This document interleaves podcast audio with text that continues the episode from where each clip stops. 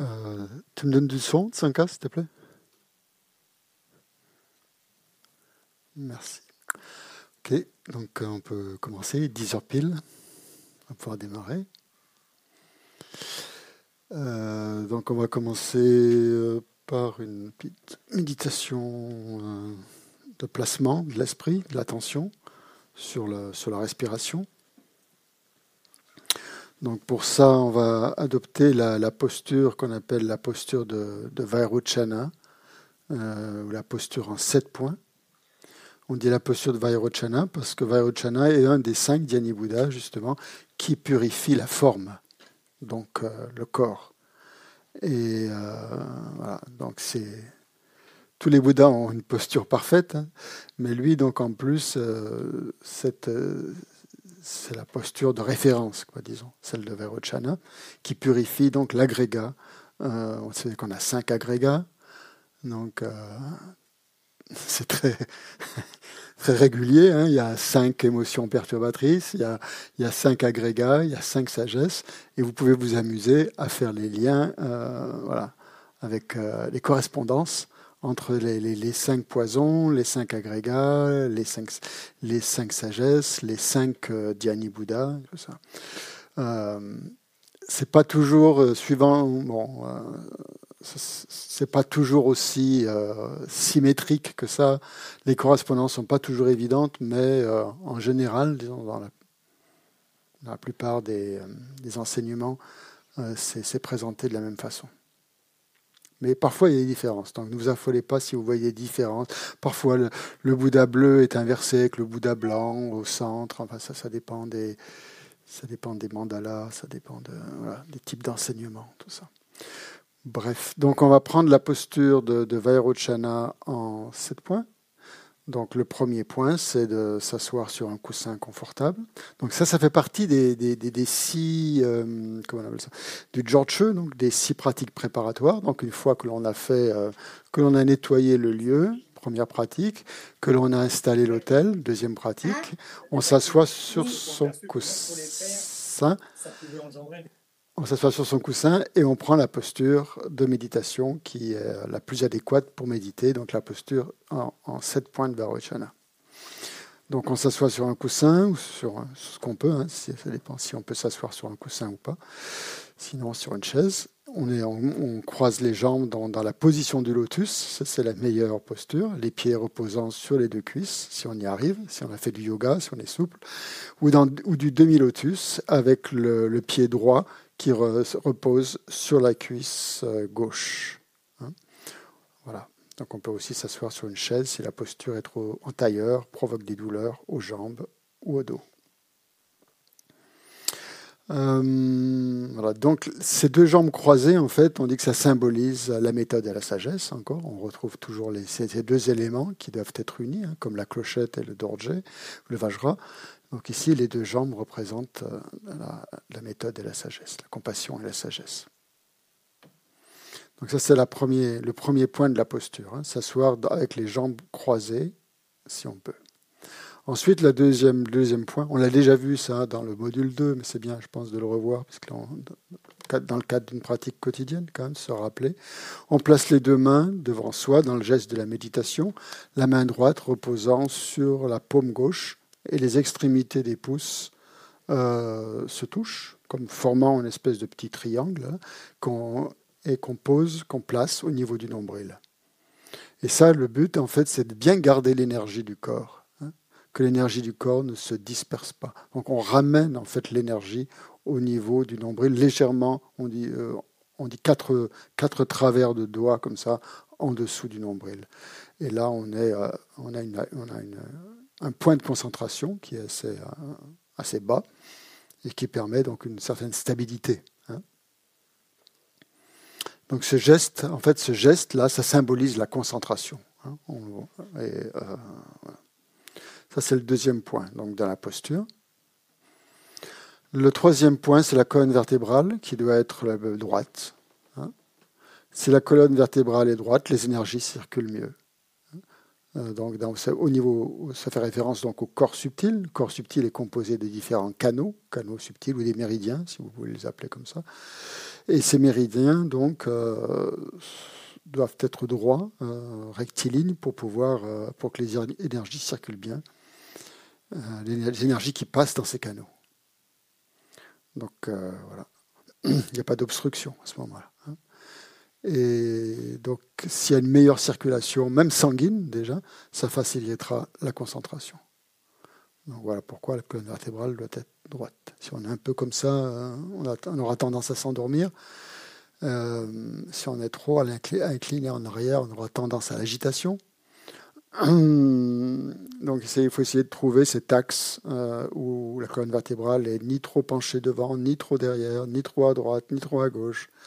Et quand on, quand on a trouvé cet axe, on, sent tout de suite que les énergies euh, circulent bien.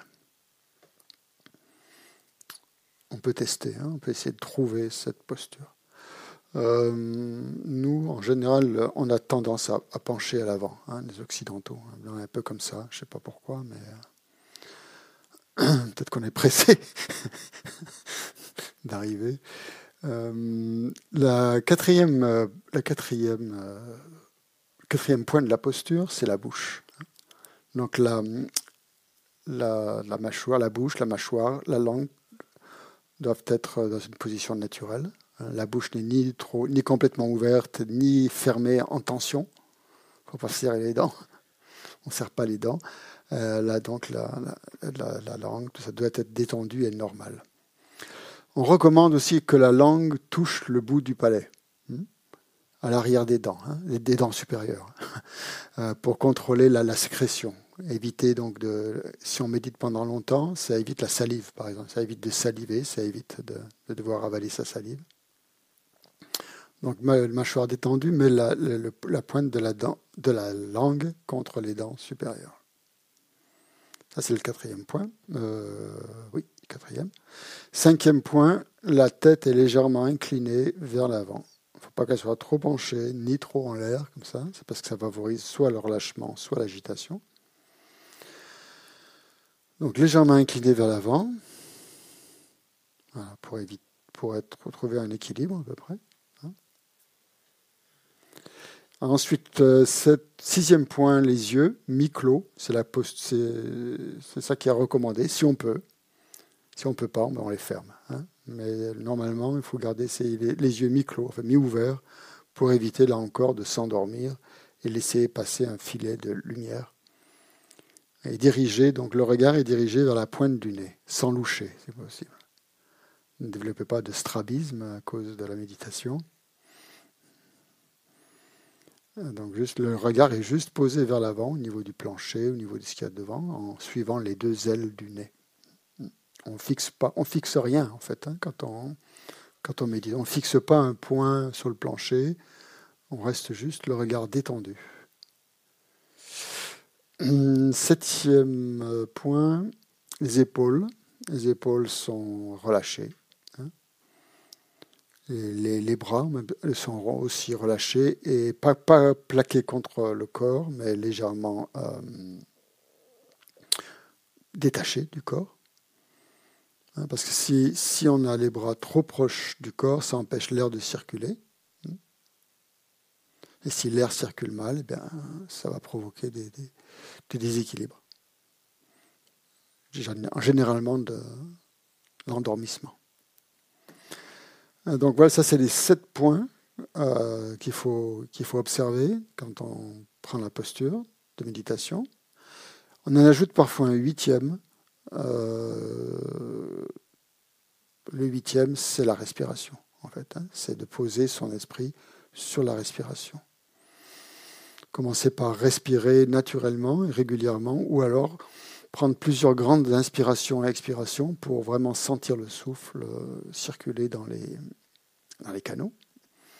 Et, et, ça, on le fait donc jusqu'à ce que l'esprit soit euh, relativement calme. Hein, c'est-à-dire on compte en général une dizaine de, respirations, mais on peut compter plus.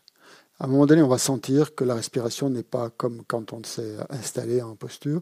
Il y, a, un changement qui se produit. Au niveau du cœur, on sent les, battements cardiaques se ralentissent. L'air circule mieux, l'esprit devient plus vaste, plus spacieux, il y a plus d'ouverture, il y a quelque chose qui se passe. Donc on va faire ça juste quelques instants. Observer sa, sa respiration jusqu'à ressentir qu'il y a eu un changement.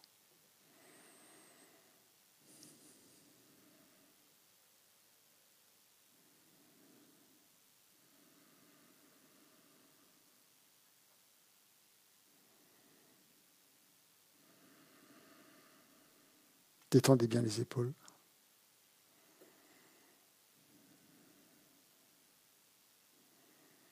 Essayez de trouver votre axe central.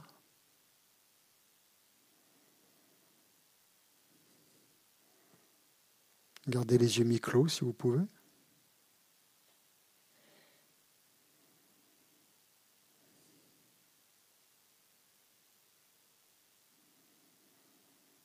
Votre corps doit être détendu et votre esprit alerte, très vigilant.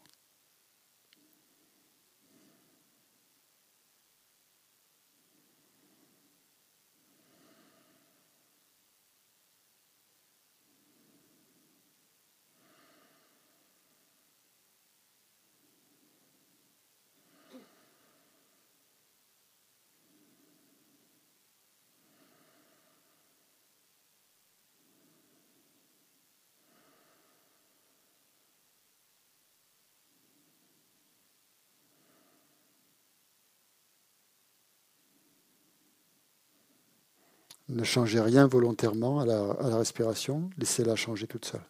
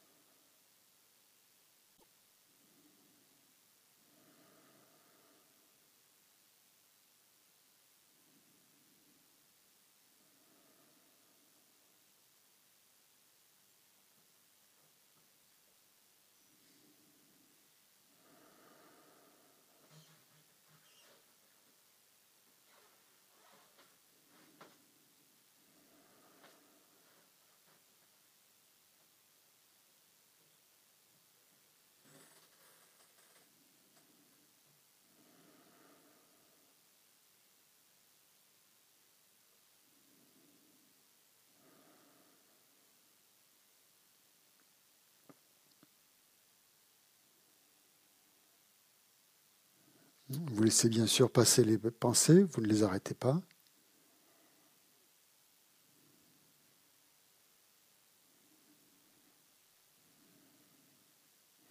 Et vous sentez à un moment donné que votre respiration ralentit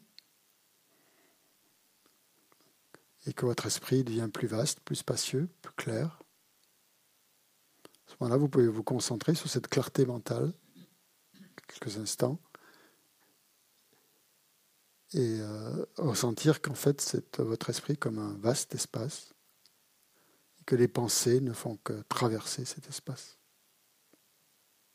comme des nuages dans le ciel.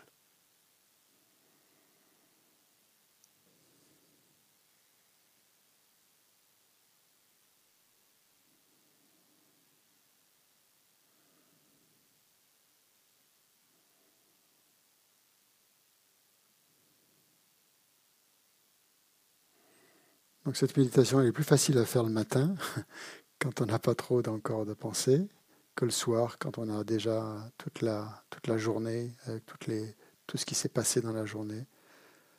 Mais c'est bien aussi de le faire le soir pour, euh, pour détendre, pour se détendre.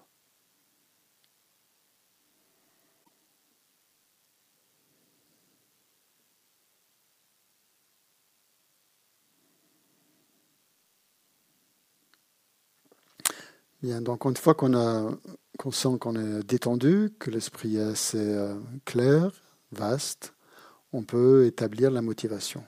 Donc pour ça, ce matin, au lieu de prendre les prières habituelles, on va prendre la méthode qui change une vie de souffrance en bonheur, qui est dans les compilations de prières de l'Institut Vajrayogini, euh, et que je vais partager sur Zoom avec vous.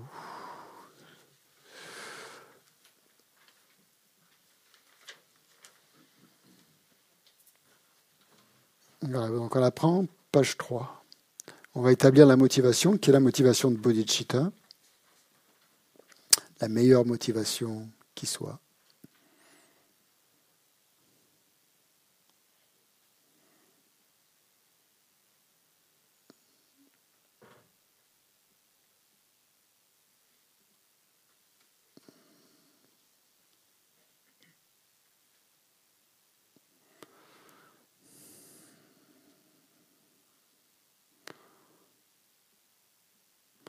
On le dit ensemble.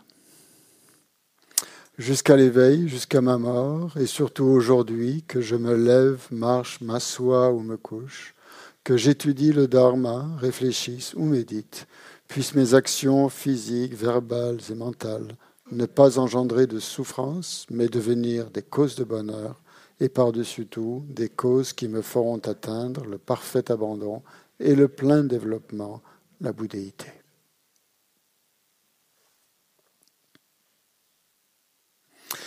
Et euh, donc, quand on a établi cette motivation, là, dans cette prière-là, c'est à ce moment-là, ça peut être ailleurs, dans d'autres prières. Ici, on fait une, euh, on, dit la prière qui permet de revoir en, raccourci, en panoramique, tous les points du lamrim. Donc c'est très utile.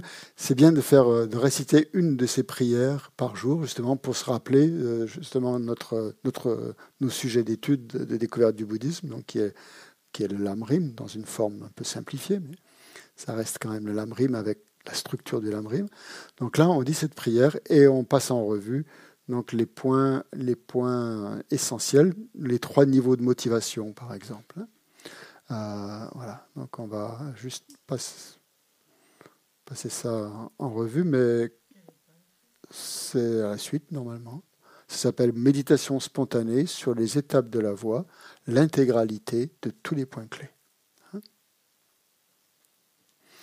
Donc on lit ensemble.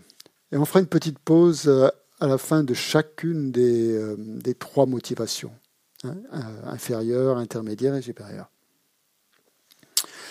Donc là, le début, c'est juste une louange qu'on adresse essence qui réunit tous les Bouddhas, source de la doctrine authentique, des textes et des réalisations, chef de toute la communauté des nobles aspirants à la vertu, en vous, glorieux maître sublime, je, je prends refuge.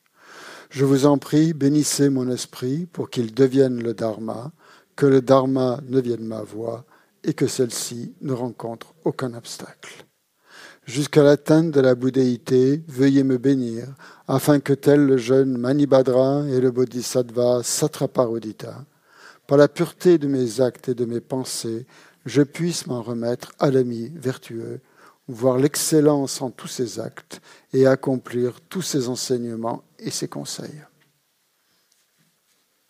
Donc cette strophe qu'on vient de lire, en fait, ça nous rappelle l'importance du maître spirituel dans la, pratique, hein, sur la voie, comme guide sur la voie. Et dans lamrim, vous savez, c'est le point de départ. Hein. Si on n'a pas de maître, de guide spirituel, d'instructeur, on ne peut pas euh, méditer, on n'a pas les instructions pour méditer. Donc la, première strophe consiste à se rappeler donc de l'importance euh, de ce maître et du lien éventuel que l'on a créé euh, avec une telle personne, si on l'a rencontré, sinon avec les enseignements du Bouddha, d'une manière plus virtuelle ou générale. Donc là, on va réciter la première strophe qui est en fait euh, qui correspond aux pratiques d'un individu de capacité inférieure, c'est-à-dire d'un individu qui vise essentiellement à être heureux cette et dans, la vie et dans les vies suivantes.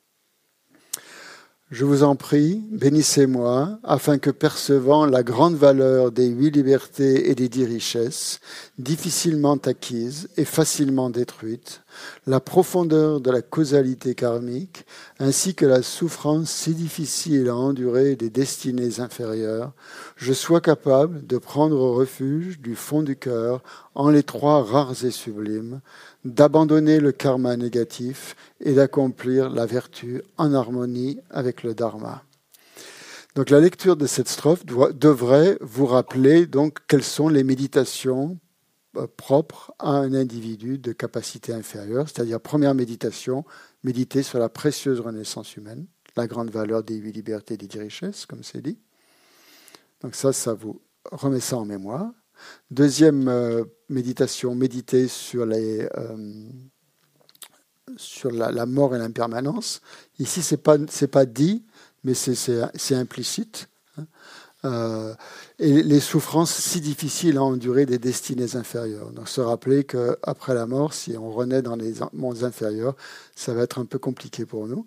Et donc pour éviter ça, on prend refuge, hein, troisième méditation, et on observe la loi du karma, quatrième méditation. On va essayer d'éviter toute forme d'action négative et au contraire d'accomplir toute forme d'action positive.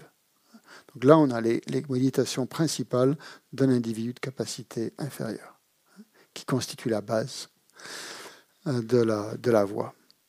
Mais comme euh, vous savez, on n'abandonne pas. C'est une fois qu'on, pas une fois qu'on a fait ça et on, passe à la suite. On garde toujours ces pratiques qui sont le fondement en fait de toutes les pratiques, même des pratiques qui vont suivre. Il faut qu'il y ait toujours ce soubassement en fait à, la pratique, hein. c'est-à-dire le, le, refuge, le karma, l'impermanence et la mort, et la précieuse renaissance humaine. Ensuite, donc, on passe au deuxième niveau, les pratiques d'un être de capacité intermédiaire. Et là, on ne les a pas encore vues dans, dans, le cours de notre cursus. Hein. C'est ça qu'on va voir à, partir de, du DB suivant, hein. euh, les, les, les, pratiques d'un individu de capacité inférieure. Et euh, on consacrera deux DB, justement, deux, deux, modules de découverte du bouddhisme à, à, ces pratiques. Normalement, il n'y en a qu'une, mais moi je trouve que ce n'est pas, pas assez parce qu'il y a beaucoup de choses à, voir. Donc je les, ai divisés en, deux, en deux modules. Euh, mais bon, ça ne change rien pour, pour vous, ça permet juste d'approfondir un peu plus. Donc on le dit ensemble. Même si j'atteignais alors une naissance supérieure divine ou humaine, dominé par les perturbations mentales que je n'ai pas éliminées, je devrais sans cesse faire l'expérience de la souffrance dans ce samsara. C'est pourquoi, je vous en prie, bénissez-moi, afin qu'ayant attentivement réfléchi au mode de fonctionnement du cercle des existences, je puisse m'appliquer continuellement, jour et nuit, à la principale méthode qui libère du samsara, la voie des trois précieux entraînements. Donc là, les méditations précédentes, c'était juste pour avoir un bonheur dans cette vie, dans les vies suivantes. Là, avec ce deuxième type de motivation, dit intermédiaire, on vise beaucoup plus que ça, on vise carrément à se libérer du samsara. Donc, pour se libérer du samsara, il y a certaines pratiques à faire, et elles sont résumées dans cette strophe. Se rappeler, donc, par exemple, que les perturbations mentales et le karma sont la source de toutes nos souffrances dans le samsara et que c'est ça qu'on doit éliminer. Donc on verra ça plus en détail. Quels sont ces, trois précieux entraînements Essentiellement, donc l'éthique, la concentration et la sagesse. Mais tout ça prendra plus de sens quand vous aurez euh, fait les deux modules suivants. Et après, donc, avoir terminé les deux modules suivants, on passera aux pratiques d'un individu de capacité supérieure, Hein, et là qui consiste à, ne pas se contenter d'une simple libération, mais à, viser la libération euh, de tous les êtres. Donc là, à partir de la motivation supérieure, on inclut tous les êtres dans ces pratiques. Ça ne veut pas dire qu'on ne le fait pas avant, mais là, ça prend encore plus d'importance. Donc on dit ensemble la troisième motivation. Même si j'avais alors la capacité d'atteindre la simple libération, je vous en prie, bénissez-moi, afin que, considérant que tous les êtres des six états d'existence, sans exception, ont été mon père ou ma mère, j'exerce mon esprit à se détourner de la quête d'un bonheur inférieur et m'égalisant et m'échangeant avec autrui, je génère la précieuse bodhicitta, adopte les six perfections et les autres pratiques des vainqueurs, des fils des vainqueurs. Donc cette strophe nous rappelle donc les pratiques d'un individu de capacité supérieure, c'est-à-dire d'un futur, euh, d'un apprenti bodhisattva, qui cherche non seulement à se libérer du samsara, mais à libérer tous les êtres, parce qu'il les voit non pas comme des étrangers ou des gens qui, n'ont pas d'importance, mais comme euh, les gens qui sont les plus proches de, sa vie et de son cœur, c'est-à-dire son père ou sa mère. Et il voit ça en tous les êtres où il s'entraîne à voir ça en tous les êtres. Et les pratiques principales, c'est ici l'égalisation et l'échange de soi avec autrui. Donc on verra quand on étudiera les, deux modules sur la bodhicitta. Hein, et pour générer, pour engendrer cette euh, fameuse bodhicitta, cet esprit d'éveil, à l'aide des, méthodes qui conviennent. Et ensuite d'appliquer cette bodhicitta dans les six perfections, qu'on verra aussi euh, par la suite. Donc là, vous voyez, euh, c'est une pratique, c'est une prière très puissante qui nous rappelle, qui d'une part nous rappelle toutes les, pratiques que l'on doit faire euh, sur la voie d'une manière euh, synthétique, et aussi, vous voyez, c'est une requête euh, une requête ou une prière en fait qui, demande au maître ou au Bouddha ou qu'on a visualisé dans la, strophe précédente là, quand on a fait appel à l'ami vertueux pour lui demander de, de, ses bénédictions en fait ou sa bénédiction pour qu'on soit capable hein, on le répète plusieurs fois, pour que je sois capable de prendre refuge, pour que je sois capable de me libérer du samsara et pour que je sois capable d'atteindre l'éveil. Hein. Donc d'éliminer les obstacles. Donc c'est une, prière qui, demande la bénédiction, bénissez-moi, bénissez-moi, on dit, répète, pour éliminer les obstacles, euh, qui nous empêcheraient de réaliser tous ces points. Donc là, on peut faire après une méditation analytique sur euh, un, des points sur lesquels on est euh, en train de méditer pendant, pendant le cursus, par exemple. Alors ensuite, on passe à la quatrième. Donc là, la, strophe suivante, c'est euh, bon, pas encore pour, c'est à la fin. Euh, c'est quand on est un individu de capacité supérieure et qu'on que l'on a décidé de rentrer dans la pratique des tantras. Hein, la pratique des tantras. Donc avant tout ce qui était dit, c'était la voie commune. Et maintenant, à partir de cette strophe, c'est la voie des tantras. Donc là, on verra aussi, ça correspondra à un module qu'on va, va étudier. Ce sera le dernier des modules du cursus, c'est l'introduction au Tantra. Donc là où on verra ensemble quels sont les, qu'est-ce qui différencie la voie des Tantras de la voie des Sutras. Et euh, voilà. Donc on lit ensemble. Après avoir exercé mon esprit à la voie commune, même si je devais faire l'expérience des souffrances du samsara pendant longtemps, sans en être lassé, je vous en prie, bénissez-moi, afin que, animé d'une compassion extraordinaire et irrépressible envers tous les êtres, je m'engage sur la voie rapide des enseignements du Vajrayana, protège mes vœux et engagements sacrés au péril de ma vie, et atteigne rapidement l'état d'unification de Vajradhara, en une courte vie de ces temps dégénérés. Donc la motivation à ce niveau-là, euh, elle est encore plus forte que les motivations précédentes. C'est-à-dire qu'elle elle est basée, elle est fondée sur la motivation de bodhicitta. Et en plus de cette motivation de bodhicitta, il y a une notion de rapidité. Euh, ça revient ici euh, pour la, voie rapide des enseignements du Vajrayana. Parce que cette voie est la considérée comme étant la voie la plus rapide pour atteindre l'éveil. Mais seulement pour qu'elle soit rapide, il faut euh, avoir bien établi les pratiques précédentes. Sinon, il n'y a rien qui se passe. Donc cette, voie du Vajrayana va se, greffer ou va reposer sur les pratiques précédentes.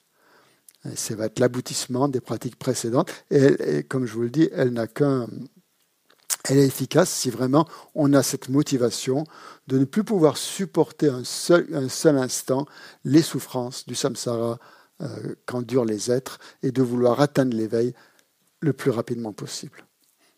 Tout de suite. Donc ça, ça, ça demande une certaine euh, concentration et motivation très puissante. Donc, dans cette pratique, maintenant, il y a Sasantel Lama a demandé qu'on insère euh, au quotidien une petite visualisation qui est très, très, très puissante. Et avec geshe on l'a fait tous les matins. Et vous pouvez la faire, ce serait bien que vous la fassiez tous les matins, on l'a fait aussi pendant la retraite. Donc on visualise que cette motivation de bodhicitta qu'on vient de générer en lisant cette prière, qu'on commence déjà à ressentir, prend la forme dans notre cœur d'un disque de lune. Hein? Donc on pense que cette motivation que l'on a de vouloir atteindre l'éveil pour le bien de tous les êtres, même si elle n'est pas très forte encore en nous, si elle est encore euh, embryonnaire, prend la forme d'un disque de lune posé verticalement dans notre cœur. Le cœur, c'est ici, hein, le chakra du cœur, pas, pas, là, mais là, au centre. Hein. Et, dans ce, et cette, euh, ce coussin, c'est comme un coussin en fait, un coussin de lune posé dans notre cœur, à plat, et qui représente notre bodhicitta. Et couleur blanche, symbole de pureté. Hein. Et euh, donc, on vient de la générer, donc elle prend cette forme-là. Et ensuite, on, va développer l'autre aspect. Donc là, c'est l'aspect compassion. Et on va y mettre dessus l'aspect sagesse. Et l'aspect sagesse, pour pouvoir mettre l'aspect sagesse, il faut réfléchir à ce que c'est que la sagesse. Euh, dans le bouddhisme, c'est justement percevoir que les phénomènes n'existent pas tels qu'ils nous apparaissent, c'est-à-dire comme des entités substantielles, euh, indépendantes, euh, autonomes. Mais on pense justement qu'ils sont tous interdépendants. Qu'il n'y a, pas, il n'y a pas aucun phénomène qui existe par lui-même, qu'il existe forcément en dépendance de cause, en dépendance de conditions, en dépendance de parties. Euh, et que, mais que surtout, en fait, tous ces phénomènes dépendent de notre esprit, de notre esprit qui projette sur eux une existence autonome, une existence véritable, une existence, une existence propre. Mais ce n'est pas, leur, mode d'existence. Ça, c'est leur mode, c'est le mode d'apparence, en fait. C'est la façon dont ils nous apparaissent. Mais ce n'est pas comme ça qu'ils existent, ultimement. Ultimement, ils sont vides de cette euh, forme d'existence. Et donc on pense qu'en fait, la manière la plus subtile de, percevoir l'existence réelle des phénomènes, c'est de voir qu'ils n'existent qu'en dépendance de leur désignation. De la façon dont on, notre esprit qui les désigne. Mais que, hors, hors cette désignation qu'on met sur les phénomènes, il n'existe pas comme ça. Bon, là, on verra. Il y aura un module là-dessus sur la vacuité, justement. Je ne vais pas trop rentrer dans les détails là, parce que bon, on, va, parler que de ça aujourd'hui. Et donc, juste penser à ça, juste que les phénomènes n'existent que qu'en interdépendance et non pas de manière autonome. Et ça, cette, compréhension donc de la vacuité des phénomènes ou de leur interdépendance, c'est la même chose, parce que puisque les phénomènes sont vides d'existence propre, ils sont interdépendants, et puisqu'ils sont interdépendants, ils sont vides d'existence propre. Donc il y a une relation complètement euh, mutuelle entre ces deux aspects. Donc si vous pensez à l'interdépendance, vous pensez à la vacuité. Si vous pensez à la vacuité, vous pensez à l'interdépendance. Et cette compréhension profonde de l'interdépendance et de la vacuité comme étant unie prend la forme dans notre cœur, sur le disque de lune, d'un Vajra, d'un Dorje. Hein. On n'est pas là, mais vous savez, le Vajra qui est là. Un Vajra de couleur blanche. Et ces, deux symboles représentent les deux bodhicitta.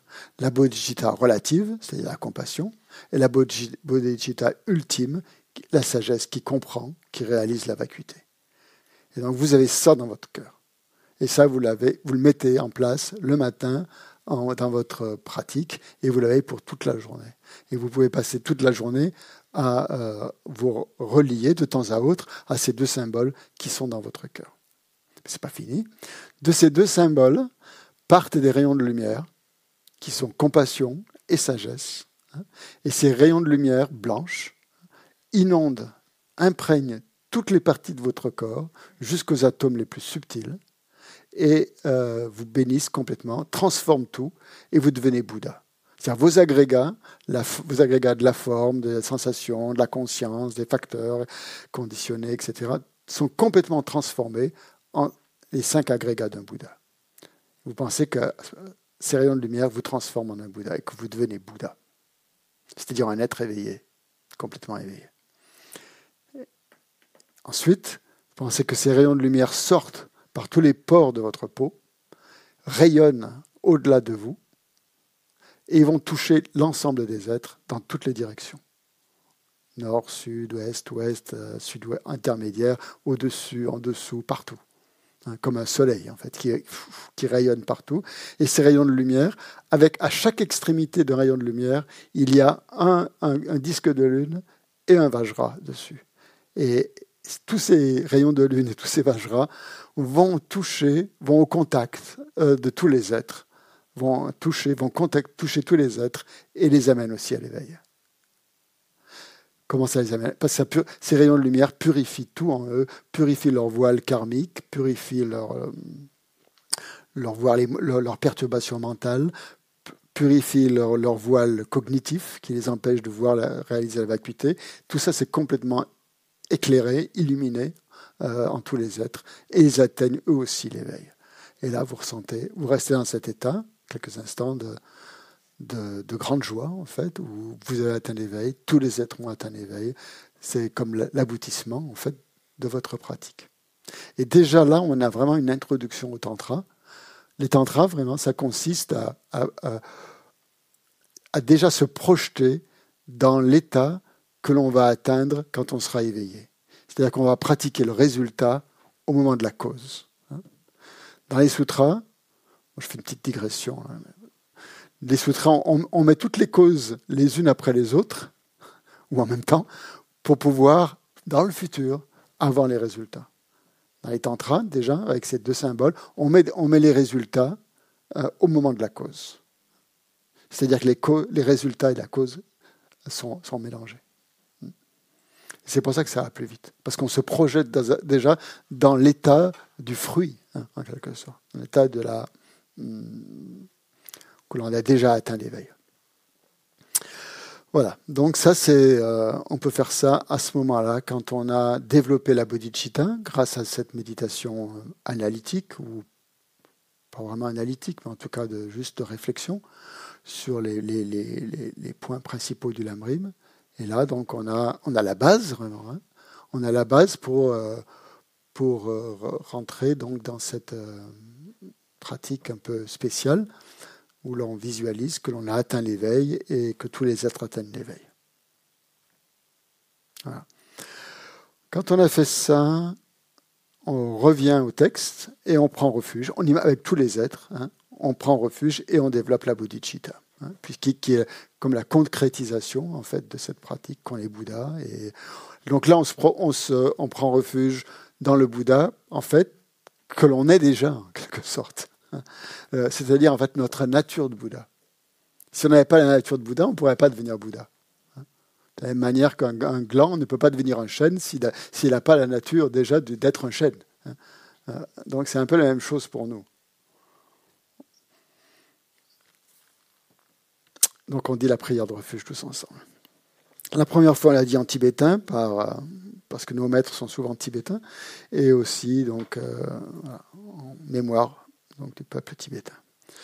Sangye chudan soki chonam la jan chubadu dani kapsu chi dagi jin sogi pet sonam ki drola penshir sangye drupar shum. En le Bouddha, le Dharma et la Sangha, jusqu'à l'éveil, je prends refuge. Grâce aux deux accumulations réunies par ma pratique de la générosité et des autres vertus, puissais-je devenir un Bouddha afin d'être bénéfique à tous les êtres. En le Bouddha, le Dharma et la Sangha, jusqu'à l'éveil, je prends refuge. Grâce aux deux accumulations réunies par ma pratique de la générosité et des autres vertus, puissais-je devenir un Bouddha afin d'être bénéfique à tous les êtres. Quand vous dites cette prière, vous pouvez penser donc bien sûr aux trois joyaux, vous devez penser aux trois joyaux, Bouddha, Dharma, Sangha, mais euh, il y a un mot qui devrait vous, euh, peut vous euh, retenir votre attention dans cette prière, c'est le mot sanguier. C'est le premier mot de la, prière. Hein. Sanguier. Ça veut dire Bouddha. Hein. Et il est constitué de deux syllabes, sang et Donc sang veut dire, sang veut dire purifier. Sang, c'est purifier. Donc ça veut dire qu'on a purifié tout ce qui était négatif en nous. Et gué veut dire épanouir ou développer jusqu'à son plein épanouissement ou accroître aussi, ça fait plusieurs sens. Mais épanouir, j'aime bien épanouir, ça veut dire que vous avez développé, vous avez épanoui toutes les qualités, toutes vos qualités qui sont déjà là quelque part, sont épanouies, ont, trouvé leur plein épanouissement. Elles sont plus fermées comme des boutons de fleurs fermés, mais elles se sont ouvertes. Donc guier, ça cette notion d'ouverture. Donc quand on dit sanguier, on pense à, ce qu'on à ce qu'on va à ce qu'il faut faire pour être Bouddha. Il faut purifier et il faut euh, développer. Il faut accumuler ou il faut développer. Il faut purifier ces, aspects, ces tendances négatives et il faut développer euh, ces qualités, ces tendances euh, vertueuses, ces tendances positives. Donc quand vous prenez refuge, ça vous rappelle justement donc cette, nature de Bouddha qui est en vous, qui,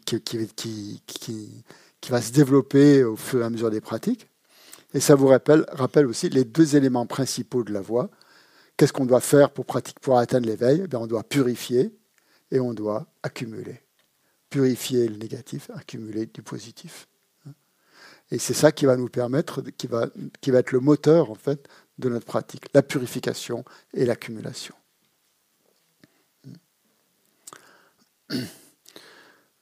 Accumuler mérite et sagesse et purifier tout ce qui n'est pas euh, conforme à, la voie, nos perturbations mentales, etc.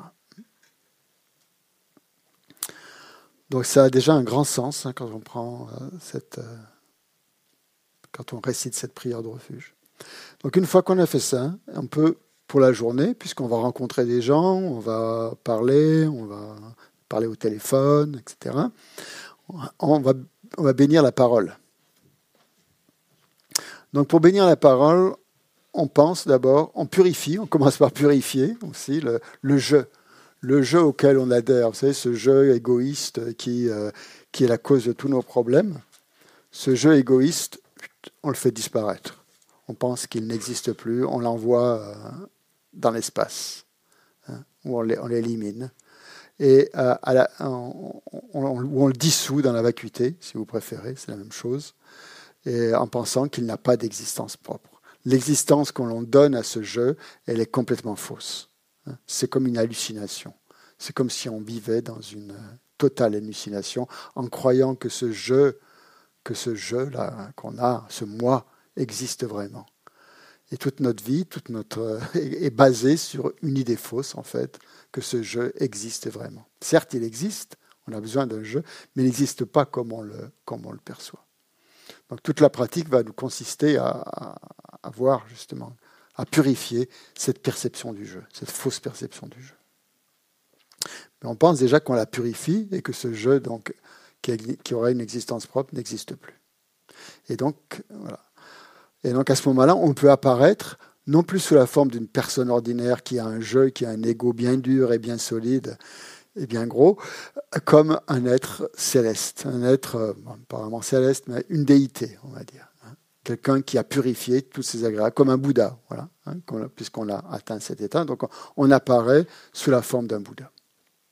Donc là, suivant après là où on en est dans la voie, euh, on peut se, visualiser sous la forme d'une déité. Mais pour ça, il faut avoir reçu une initiation. Donc si vous n'avez pas reçu d'initiation, vous, vous, ne pouvez pas vous méditer sous la forme d'une déité. Vous devez rester. Ça ne veut pas dire simplement euh, rester euh, ordinaire, mais penser que justement vous avez cette nature de Bouddha et que cette nature de Bouddha, c'est ça qui s'exprime maintenant. Euh, sur votre langue apparaît la lettre A qui se transforme en un disque de lune, donc on fait la visualisation, sur lequel apparaît la syllabe Om blanche, entourée par les voyelles Ali de couleur blanche, disposées dans le sens des aiguilles d'une montre. On essaie de visualiser ça. Les consonnes Kali de couleur rouge disposées dans le sens contraire des aiguilles d'une montre. Et le mantra du cœur de la production interdépendante de couleur bleue disposé dans le sens des aiguilles d'une montre. Donc le Om avec ces trois, ces trois guirlandes euh, de mantras tout autour pense que de la syllabe Om et des guirlandes de mantra émanent des rayons de lumière qui ramènent les bénédictions et les pouvoirs des paroles mondaines et supramondaines sous la forme des trois mantras, des sept symboles royaux, sublimes et précieux, et des huit signes de bon augure. Donc on lit ensemble les voyelles, on va lire lentement. Hein. Et pendant qu'on récite les voyelles, on pense que du nectar blanc s'écoule, remplit notre corps, purifie complètement tout le karma négatif accumulé par le corps.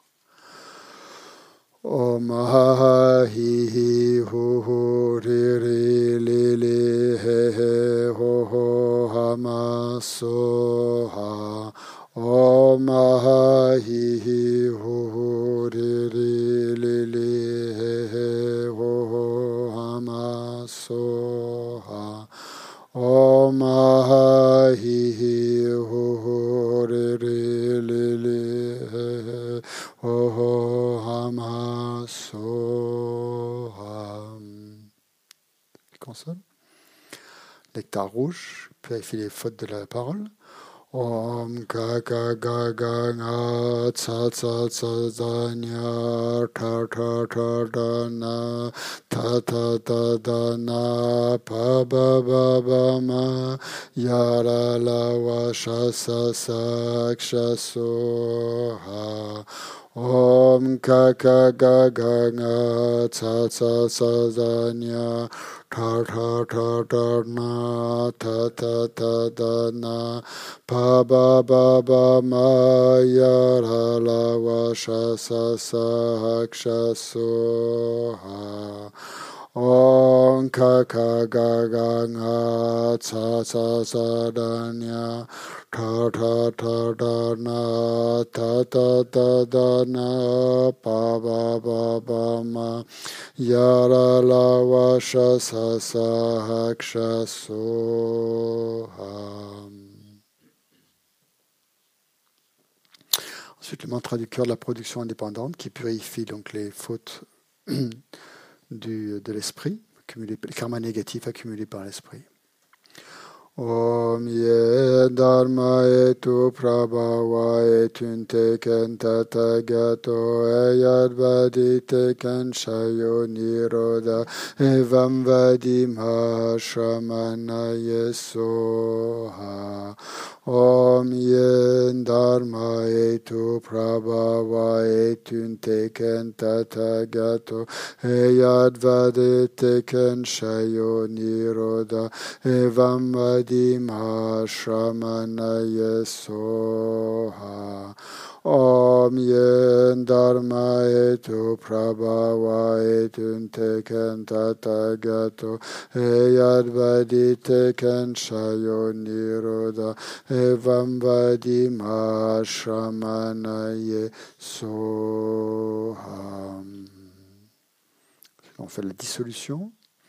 Puis le mantra de la production indépendance s'absorbe dans les consonnes, qui s'absorbent dans les voyelles. Celle-ci s'absorbe dans la syllabe Om centre, qui se dissout dans le disque de lune. Le disque de lune se transforme en la lettre A, qui devient du nectar de couleur rosée, qui se dissout dans votre langue. Votre langue devient de la nature du Vajra.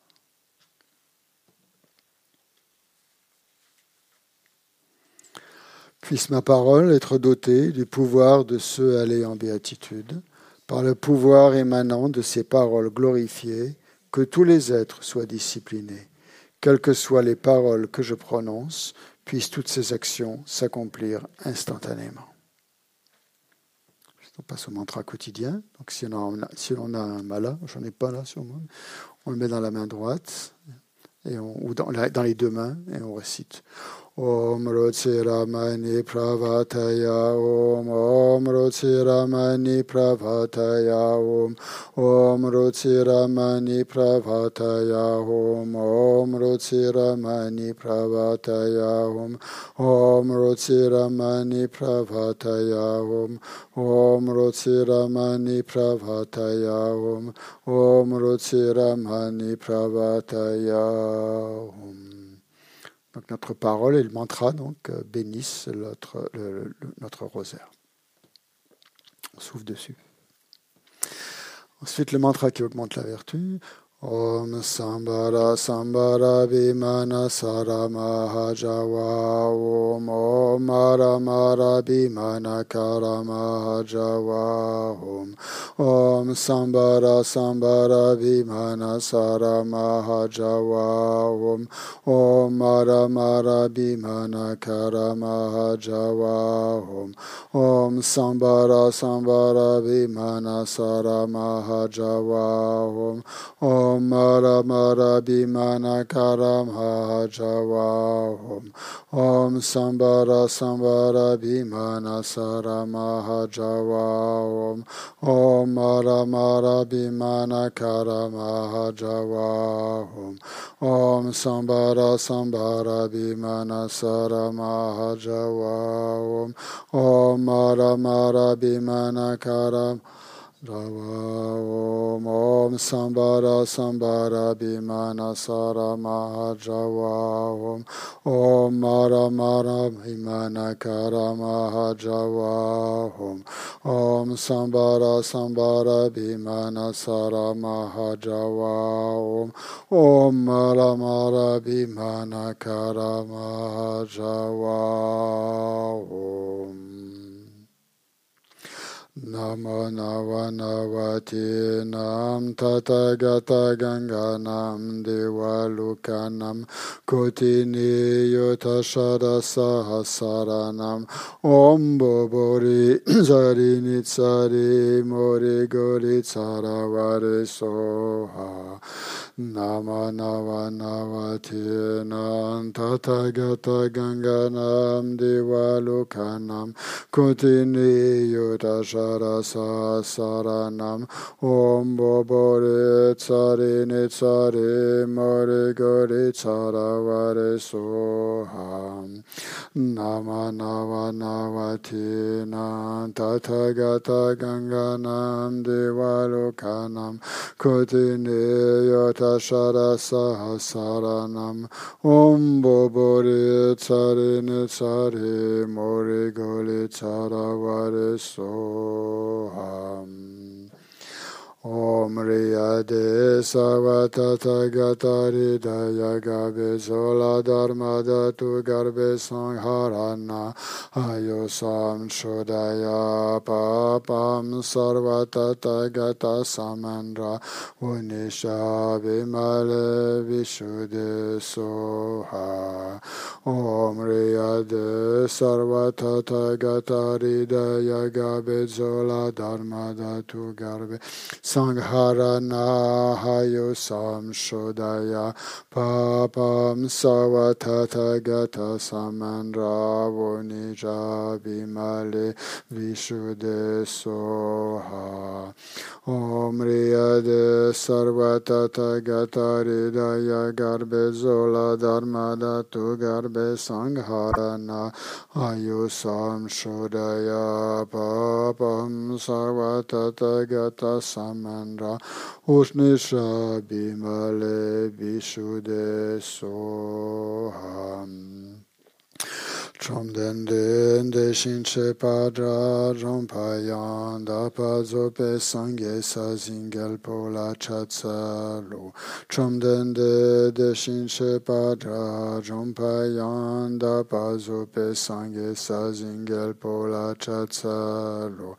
Chom den de de shin che pa dra rom pa yan da pa zo pe sang ye sa zin gel po la cha tsa lo. tayata om dare dare darani bende so tayata om dare dare darani bende so tayata om dare dare darani bende so dam she du ni sa shi ta se ma la so me pa ta la te ta nyam be du ye. 让心肠不内疚气，拉达米耶出本子，我苏上堂也给成。跟山出天了南海，南开看更该有趣。Om Namo Bhagavate Vajrasava Pamadane Tathagataya Arate Samyak Sambodaya Tayata Om Vaje Vajema Vajema Didya Vajema Vidya Vajema Bodhicitta Vaje Mahabodhi Mando Prasam Kramana Vaje Sarva Karma Varana Vishodana Yesoha Om Namo Bhagavate Vajrasarva Pamadane Tathagataya Harate Samyak Sambodaya Tayata Om Vaja Vajema Vajema Teja Vajema Vidya Vajema Bodhicitta Vajema Bodhi Mendo Prasam Kramana Vaje Sarva Karma Varana Vishodana Vajaya Soham Om Namo Bhagavate Vajrasarva Pamadane Madane Tathagataya Harate Samyak Sambodaya Tayata Hom Vaje Vaje Ma Vaje Ma Tidya Vaje Ma Vidya Vaje Ma Bodhicitta Vaje Ma Bodhi Mando Pasam Kramana Vaje Sarma Karma Varana Vishodana Vajaye So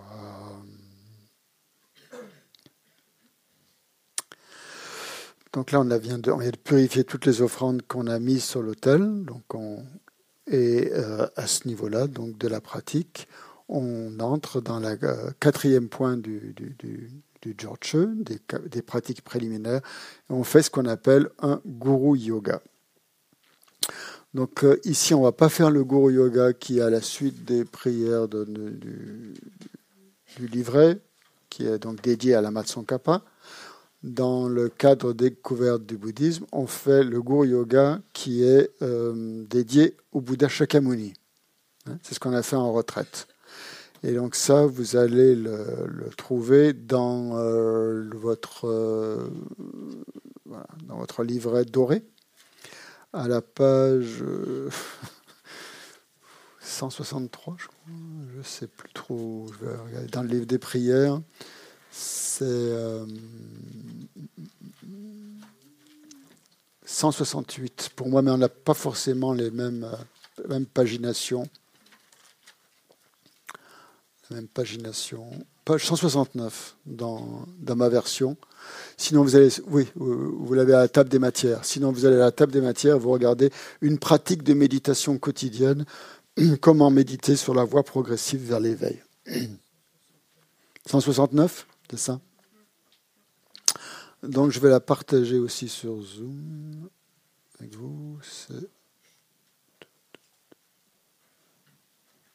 Voilà, c'est ça. Une pratique de méditation quotidienne. Donc pour faire les pratiques qu'on vient de faire, donc la pratique euh, quotidienne là, de, qui, la méthode qui transforme une, voie de, une vie de souffrance en bonheur, donc je vous, lis, je vous on l'a fait tous les matins de 8h30 à 9h ici à l'Institut et vous pouvez la suivre avec nous sur Zoom. Hein. Donc si, vous, si les mantras au début, c'est pas bien, la prononciation, vous la connaissez pas bien, vous, vous écoutez plusieurs fois et puis après vous pourrez, vous pourrez la faire seule ou la faire avec nous.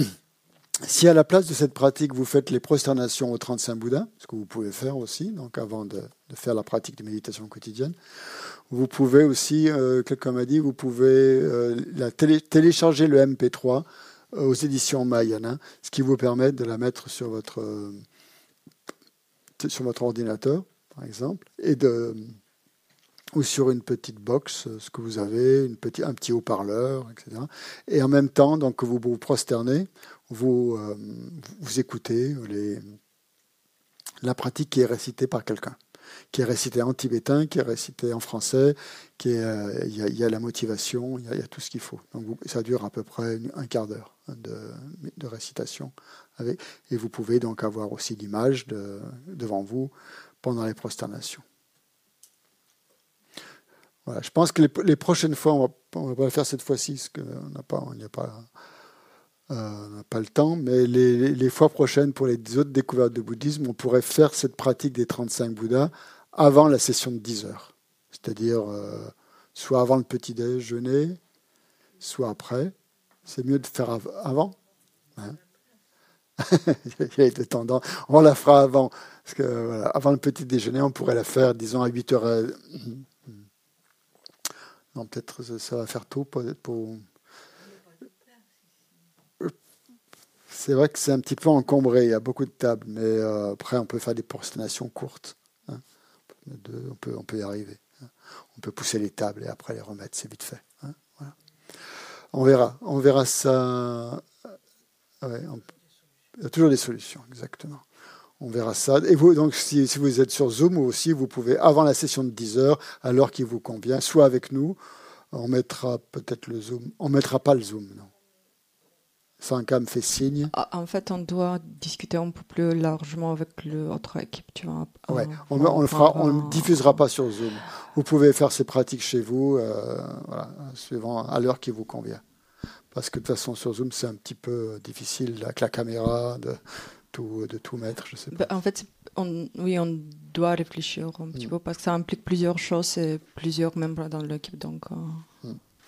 Donc on essaiera de faire, euh, pour, les prochains cursus, pour les prochains modules pardon, de, bouddhisme, on essaiera de faire 35 Bouddhas le dimanche matin et Vajrasattva le samedi soir. Ça permettra d'avoir les deux purifications dans la, journée, dans, le week-end. Donc, où est-ce que j'en étais? Donc, si vous faites, donc après avoir fait les 35 Bouddhas ou avoir fait la récitation de la méthode, on commence ce qu'on appelle la méditation euh, proprement dite. Et euh, donc, avant d'attaquer la, méditation proprement dite, il y a une motivation euh, que l'on doit réciter, que l'on peut réciter. Pas, on peut le faire d'une manière, manière brève ces motivations, il y a beaucoup de mots. Hein. Euh, parfois, on n'a pas envie de réciter tous ces mots. C'est pas. Si on a le temps, on peut le faire, bien sûr.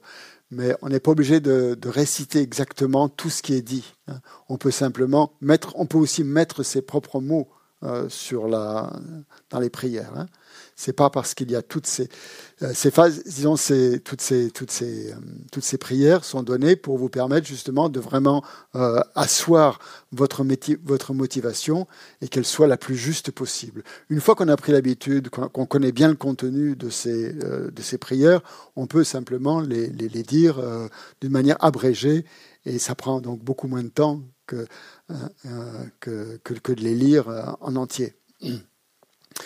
Euh, en fait, pourquoi, pourquoi il y a toutes ces prières? C'est pour, euh, pour vous assurer, pour, pour s'assurer qu'on qu'on a généré la bonne motivation. Euh, et j'ai remarqué que ça dépend dans quel état d'esprit on est. Parfois, on n'a pas le temps, on n'a pas envie de, réciter tout ça, et on a plutôt envie de passer euh, vraiment à la pratique principale. Euh, parce qu'on n'a pas, pas, on doit travailler. Donc, dans le cadre d'une retraite, c'est bien. Hein, on a le temps, on, peut réciter toutes ces prières et prendre du temps pour poser son esprit dessus quand on est dans la vie de, tous les jours, euh, on ne peut pas faire exactement les mêmes choses avec autant de, concentration et autant d'insistance que pendant une, une retraite. Ça, il ne faut pas, faut pas essayer de le faire, sinon ça va créer beaucoup de tension et vous allez vous dépêcher, vous allez être en retard pour ceci, pour cela. Après, vous allez. C'est pas, c'est pas, c'est pas très juste, c'est pas très bien de faire comme ça. Il vaut mieux en faire moins, mais le faire bien, que de vouloir en faire trop et le faire à, toute vitesse. Hein. C'est pas, c'est pas judicieux. Oui. Donc euh, voilà.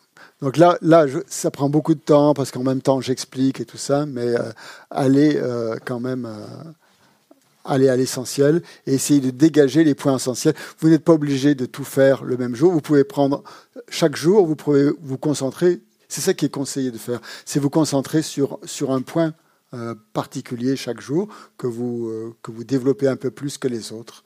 Et après, les autres, vous les passez plus, plus rapidement. Euh, je me suis perdu. Tu t'es perdu. ça ne m'étonne pas. Chez nous, Moi aussi, parfois je me perds. On, va chez nous, on, va méditer. Alors, on a les prosternations. On a tout ça qu'on a fait maintenant, ici. Maintenant, une pratique de méditation quotidienne. Qu'est-ce que c'est Non, ça c'est autre chose. Ça c'est des ou. Vous n'êtes pas, c'est pas et et et et et, c'est ou. Hein. Cette méthode, vous pouvez la faire un jour et le lendemain, vous faites celle-ci qu'on va, qu'on va faire maintenant, par exemple. Ah, c'est méthode, c'est ça. Vous, pouvez, vous n'êtes pas obligé de la faire tous les jours. Vous pouvez la faire tous les jours pendant une semaine, par exemple, et la semaine suivante, passer à une autre méthode. Hein. Ah, mais alors, on, fait ça, mais on ne médite pas. Oh, oh, c'est ça la méditation. Non, disons il y a les deux dedans. Hein. Il, y a, il, y a, il, y a, la méditation euh, analytique pendant la prière de l'Amrim, où vous pouvez déjà analyser un petit peu. Euh, ou plus ou moins, suivant votre, le temps que vous avez à votre disposition. Et il y a en même temps les prières qui, qui vous donnent du carburant pour la journée. Hein. Donc vous avez les, les, prières, les mantras que l'on récite, qui sont là pour vous, comme une purification. Hein. On a dit qu'il fallait deux choses, il fallait la purification et l'accumulation d'énergie. Accumuler ce qu'on appelle accumuler du mérite. Hein. Le mérite, c'est de l'énergie positive qui vous permettent de, de d'avancer, de continuer dans votre pratique et aussi d'allier la pratique et la vie quotidienne. Hein. Donc là, vous avez une bénédiction de, toute la lignée, une bénédiction des maîtres qui vous donne de, l'énergie, du combustible dans votre pratique et en même temps, vous avez une méditation sur les points, les points clés. Donc ça, ça suffit à soi-même. Vous avez un bloc, là. vous avez un bloc et pendant une semaine, vous pouvez faire uniquement ça le matin, par exemple uniquement. Ça va vous prendre, je ne sais pas, 20 minutes, une demi-heure, suivant le temps que vous voulez y accorder. Vous faites ça. Une autre fois, plutôt que de faire toutes ces pratiques, euh, pendant une semaine, vous allez faire les, prosternations aux 35 Bouddhas, avec euh, toute la, hein, la motivation, la visualisation, la dissolution dans la vacuité. Ça va vous prendre aussi une demi-heure. Hein. Ou vous pouvez alterner un jour la méthode, un jour les 35 Bouddhas, un jour le Bouddha Shakyamuni. Là, je vous donne à peu près trois méthodes hein, de pratique quotidienne. C'est pas et, hein, ne faut pas les faire. Dans la retraite, on les a fait, on les a toutes faites parce qu'on avait du temps. On avait quatre sessions par jour, ça nous faisait pratiquement euh, dix heures de méditation ou quelque chose comme ça. Donc on avait, le temps de se poser, de poser l'esprit, de, voilà, de bien approfondir chacune de ces pratiques.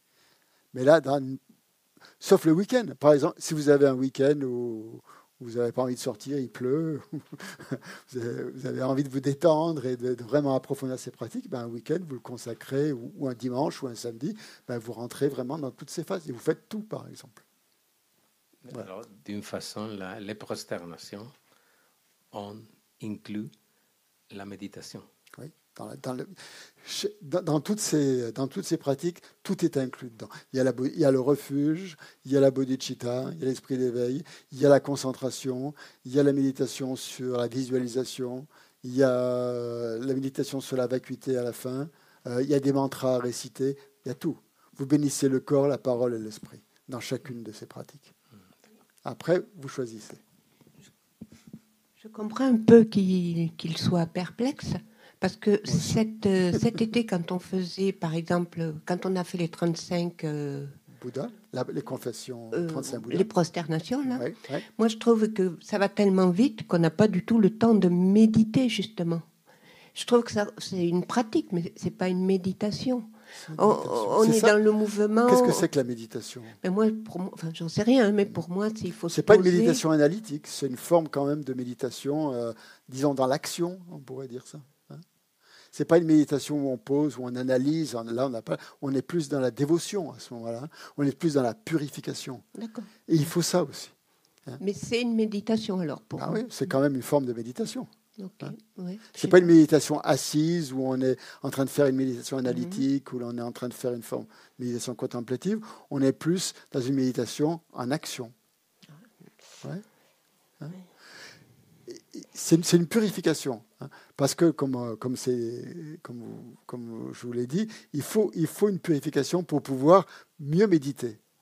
Donc c'est comme un, complément, on va dire, de la Si vous ne le voyez pas comme une, comme une méditation, pouvez le voir comme un complément, un auxiliaire, si vous voulez, de la méditation, qui vous permet d'avoir plus de d'éliminer ce qui est négatif en vous et ce qui, ce qui bloque votre, ce qui, va, ce qui risque de bloquer dans votre méditation. Si vous faites une méditation analytique ou si vous faites une méditation plus placée, il peut y avoir un manque de concentration ou un, problème d'analyse, tout ça. Et donc cette purification va éliminer les obstacles. C'est fait pour éliminer les obstacles dans la méditation. Hmm? Non, mais allez-y, hein, si vous avez des doutes, c'est le moment de, les, de, les, les, clarifier. il faut allumer le micro. Petite lumière verte. Ça y est, ça y est vous entendez? T'as la lumière verte, oui. Dans la motivation, là, il y a marqué quelle chance que la nuit dernière je ne sois pas mort. Mm. Tout ça. Mm. Mais quand on est mal dans sa peau, on n'a pas cet élan. Ça n'a pas forcément cet élan. Ben, si tu l'as pas, tu ne le dis pas. Tu, le sautes. Hein. Si tu sens que... Mais ça peut aussi donner de l'élan. Ça dépend des jours. ça peut donner de l'élan. Si tu sens que ça te déprime de penser à la mort, euh, saute. C'est pas que je pense à la mort, c'est que je ne comprends pas du tout. Tu comprends pas quoi? Eh bien, euh, la chance d'être vivant. Euh. Comment? La chance d'être vivant. Tu comprends pas la chance d'être vivant? Non. non. Tu ne ressens pas, tu veux dire? Tu Tu le ressens pas. Hein c'est qu'il y, a quelque chose qui bloque quelque part, hein, qui t'empêche de le ressentir. Peut-être des prosternations ou des, euh, des, récitations de mantras, de Vajrasattva, vont, vont débloquer des nœuds ou des, des blocages qui, qui, vont te permettre de, plus de mieux apprécier ça. Hein c'est qu'il y a quelque chose qui bloque. Donc il faut que tu débloques ce truc. Faut que tu trouves le moyen de débloquer ça d'une manière ou d'une autre, soit en récitant des mantras, soit en visualisant euh, le Bouddha Shakyamuni, euh, différentes pratiques. Et puis tu verras, à un moment donné, ça va, ça va, c'est comme un nuage qui, est un peu bloqué là. Euh, puis à un moment donné, ça va partir, parce que rien n'est permanent, rien. Tout est impermanent. Donc même ce blocage, même ce qui t'empêche là, ce qui, te voile, ce qui t'obscurcit, à un moment donné, ça va partir. Donc faut penser que c'est pas là tout le temps. Puis parfois, de, dire des mots, eh ben, ça, déclenche les états d'esprit. Hein.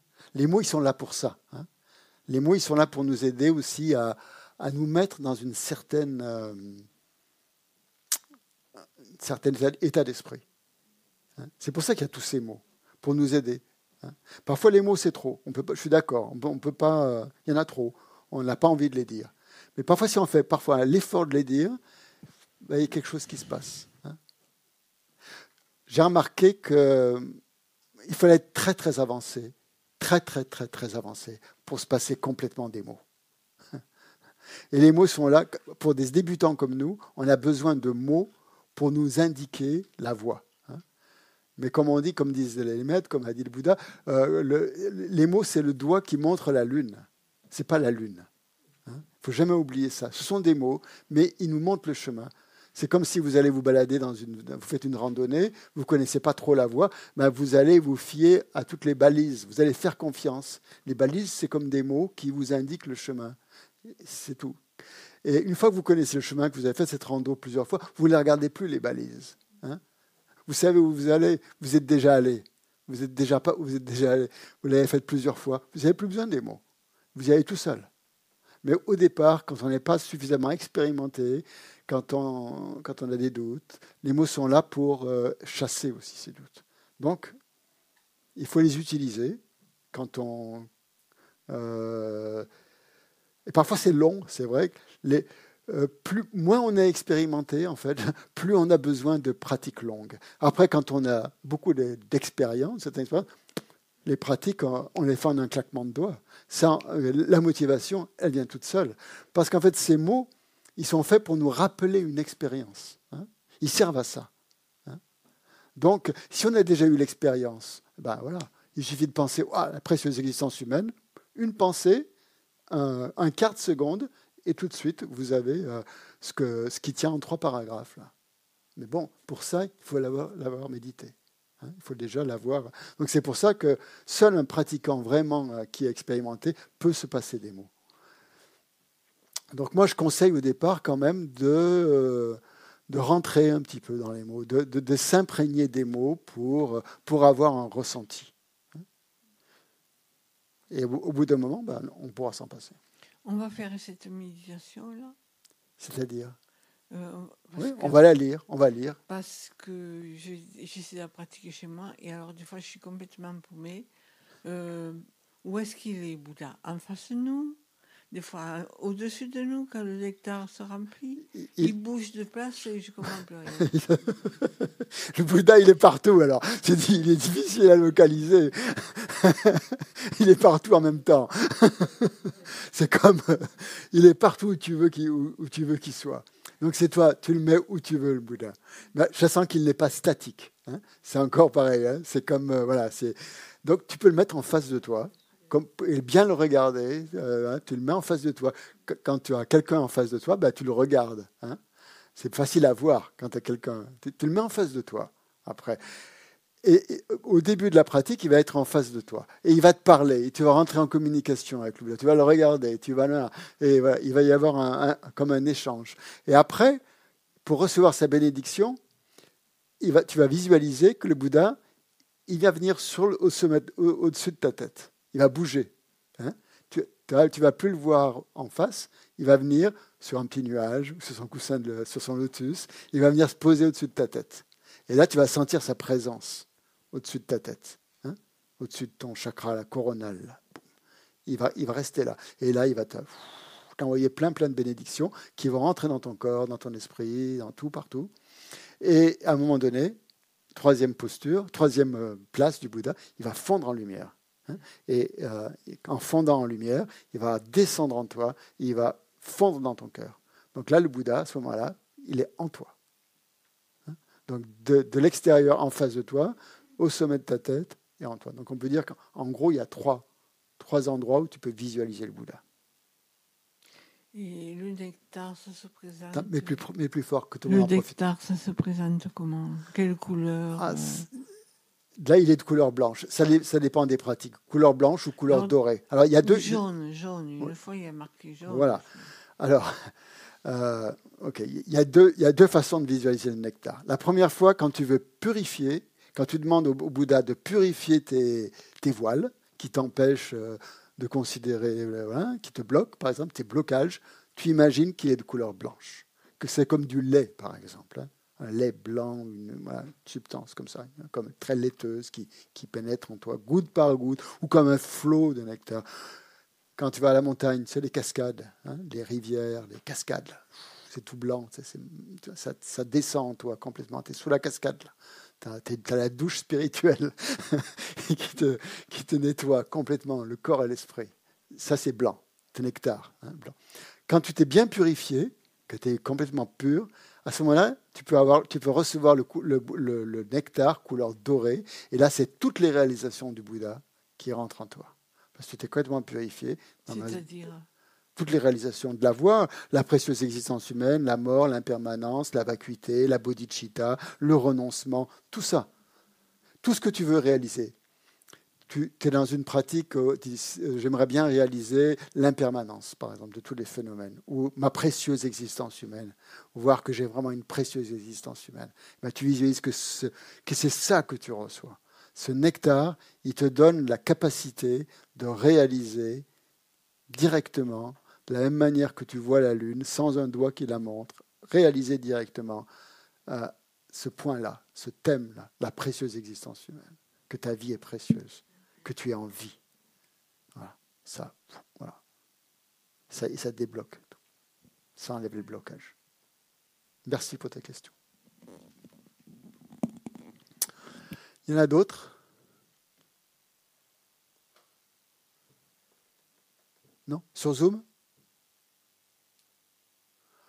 Donc là, en fait, je viens, de vous expliquer la pratique quotidienne du Bouddha Shakyamuni en raccourci. C'est ça qu'on va y mettre. Il y aura tous les mots de la liturgie là qui vont être dits, mais en fait, c'est ça. Hein. On visualise. Donc, on visualise le Bouddha. D'abord, là, il y a la motivation préliminaire qui est là, hein, page, euh, page 169. Ok. Ça, vous le faites. Visualisation. Il y a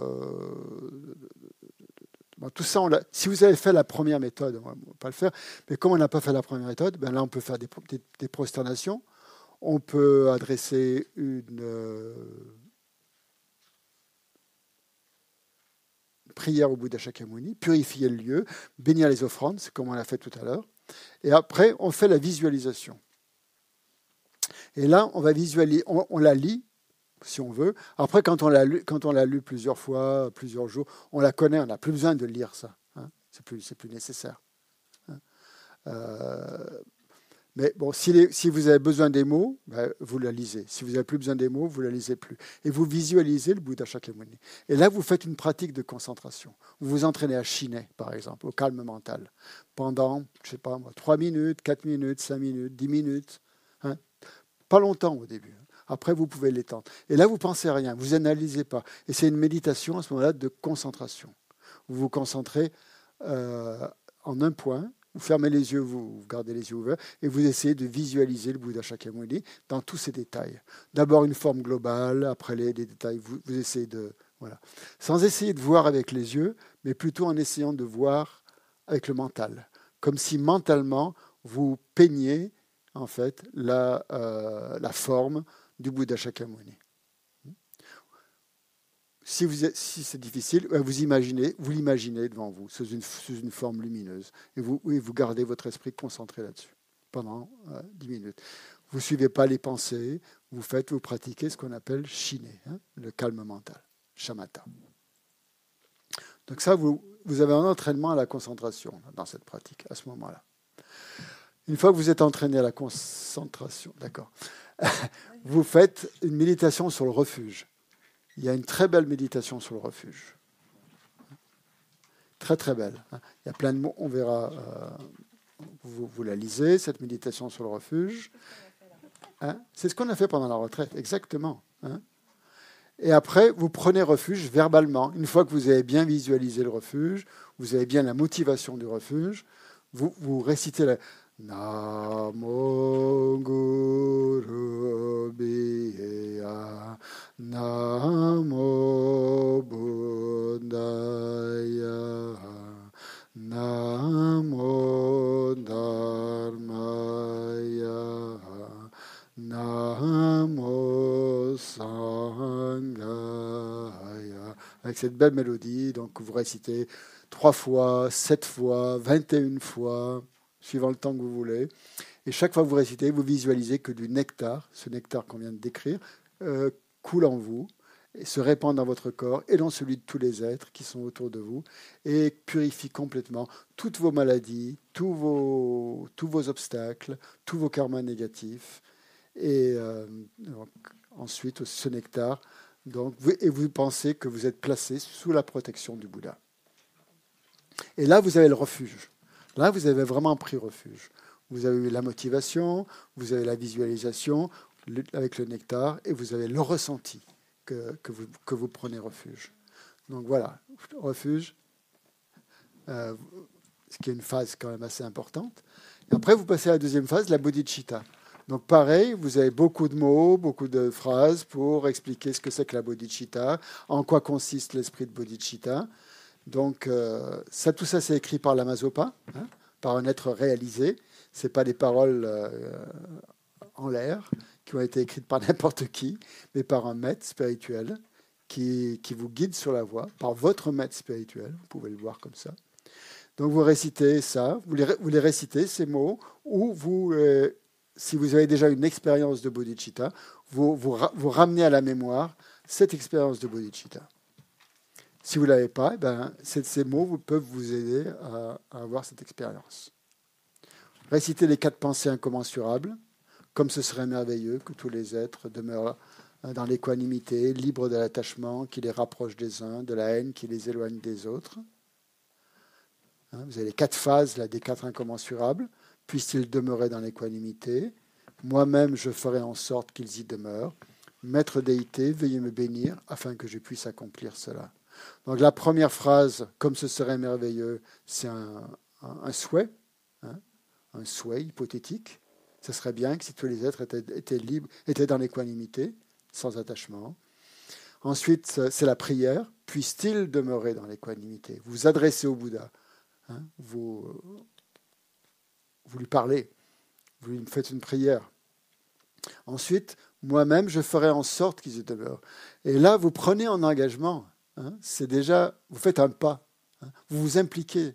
C'est pas simplement une prière, c'est que dans l'action, euh, dans la vie votre vie de tous les jours, dans votre quotidien, tout à l'heure quand vous allez travailler, vous allez faire en sorte que euh, vous développez cette équanimité, que vous arrêtez, de considérer certaines personnes comme des amis, d'autres comme des, gens euh, moins amicaux, voire comme des ennemis, et au contraire, vous arrivez à niveler, à égaliser vos sentiments par rapport aux êtres et vous demandez à ce moment-là au Bouddha de vous donner la capacité, euh, la bénédiction, la capacité, la force, comme vous voulez. La bénédiction, c'est une puissance, hein. la puissance, la, force de pouvoir le faire. C'est pas évident, hein. on n'est pas toujours, euh, on ne sent pas cette force parfois d'aller vers les autres ou de, faire en sorte que les autres soient heureux. Parfois, on a, on a des tendances complètement contraires euh, à ça. Et donc, on demande que ça soit. Donc, la première, première, euh, premier quatrain, c'est pour l'équanimité, développer cette équanimité. Le deuxième quatrain, c'est pour développer euh, l'amour, la bienveillance, c'est-à-dire que tous les êtres aient le bonheur et les causes du bonheur. Dans la troisième, on développe la compassion, que tous les êtres soient libres de la souffrance et les causes de la souffrance. Et dans la quatrième, on développe le souhait que tous les êtres soient libérés du samsara. Euh, en retraite, oui, on le fait. Là, il faudrait un week-end de plus pour. Euh, vous voulez qu'on le fasse? On le fait. Vous voulez qu'on le fasse, qu'on récite ensemble? Oui, c'est une bonne idée. Merci. On va le faire. Donc, on développe cette, euh, cette bodhicitta en pensant que depuis des temps sans commencement, on souffre dans le samsara. Et on n'est pas les seuls à souffrir dans le samsara. Tous, les êtres souffrent dans le samsara. Et tous ces êtres ont été extrêmement bienveillants envers nous.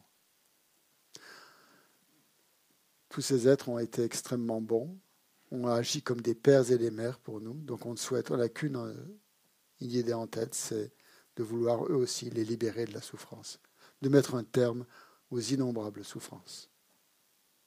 Et que pour ça, justement, pour pouvoir mettre un terme à toutes ces souffrances, on va euh, atteindre l'éveil. Donc on dit ensemble les quatre pensées incommensurables.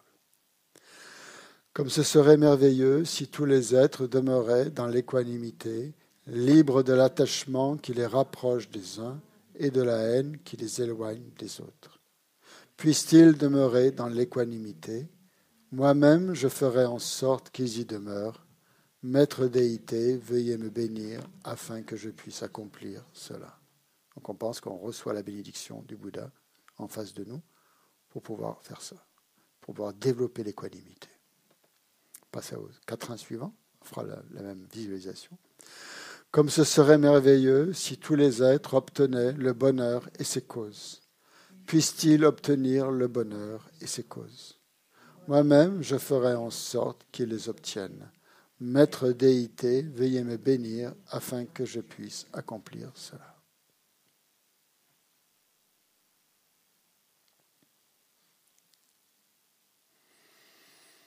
Comme ce serait merveilleux si tous les êtres étaient libérés de la souffrance et de ses causes. Puissent-ils être libérés de la souffrance et de ses causes Moi-même, je ferai en sorte qu'ils en soient libérés.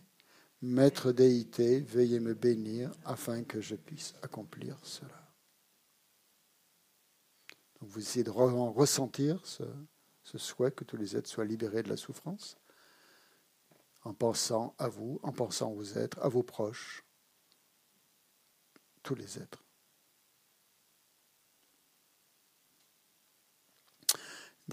Dernier quatrain. Comme ce serait merveilleux si tous les êtres n'étaient jamais séparés du bonheur des renaissances supérieures et de la libération. Puissent-ils ne jamais en être séparés? Moi-même, je ferai en sorte qu'ils n'en soient jamais séparés. Maître déité, veuillez me bénir afin que je puisse accomplir cela.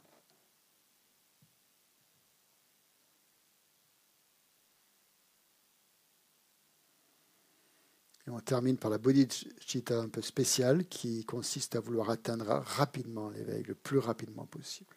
On dit ensemble. Tout spécialement, je dois rapidement atteindre l'éveil afin de libérer les innombrables êtres, mes mères, si bienveillantes, de l'inimaginable souffrance du samsara, ainsi que des causes de la souffrance, et les amener à l'éveil complet, sans égal, pour cette raison, je vais méditer sur les étapes de la voie vers l'éveil.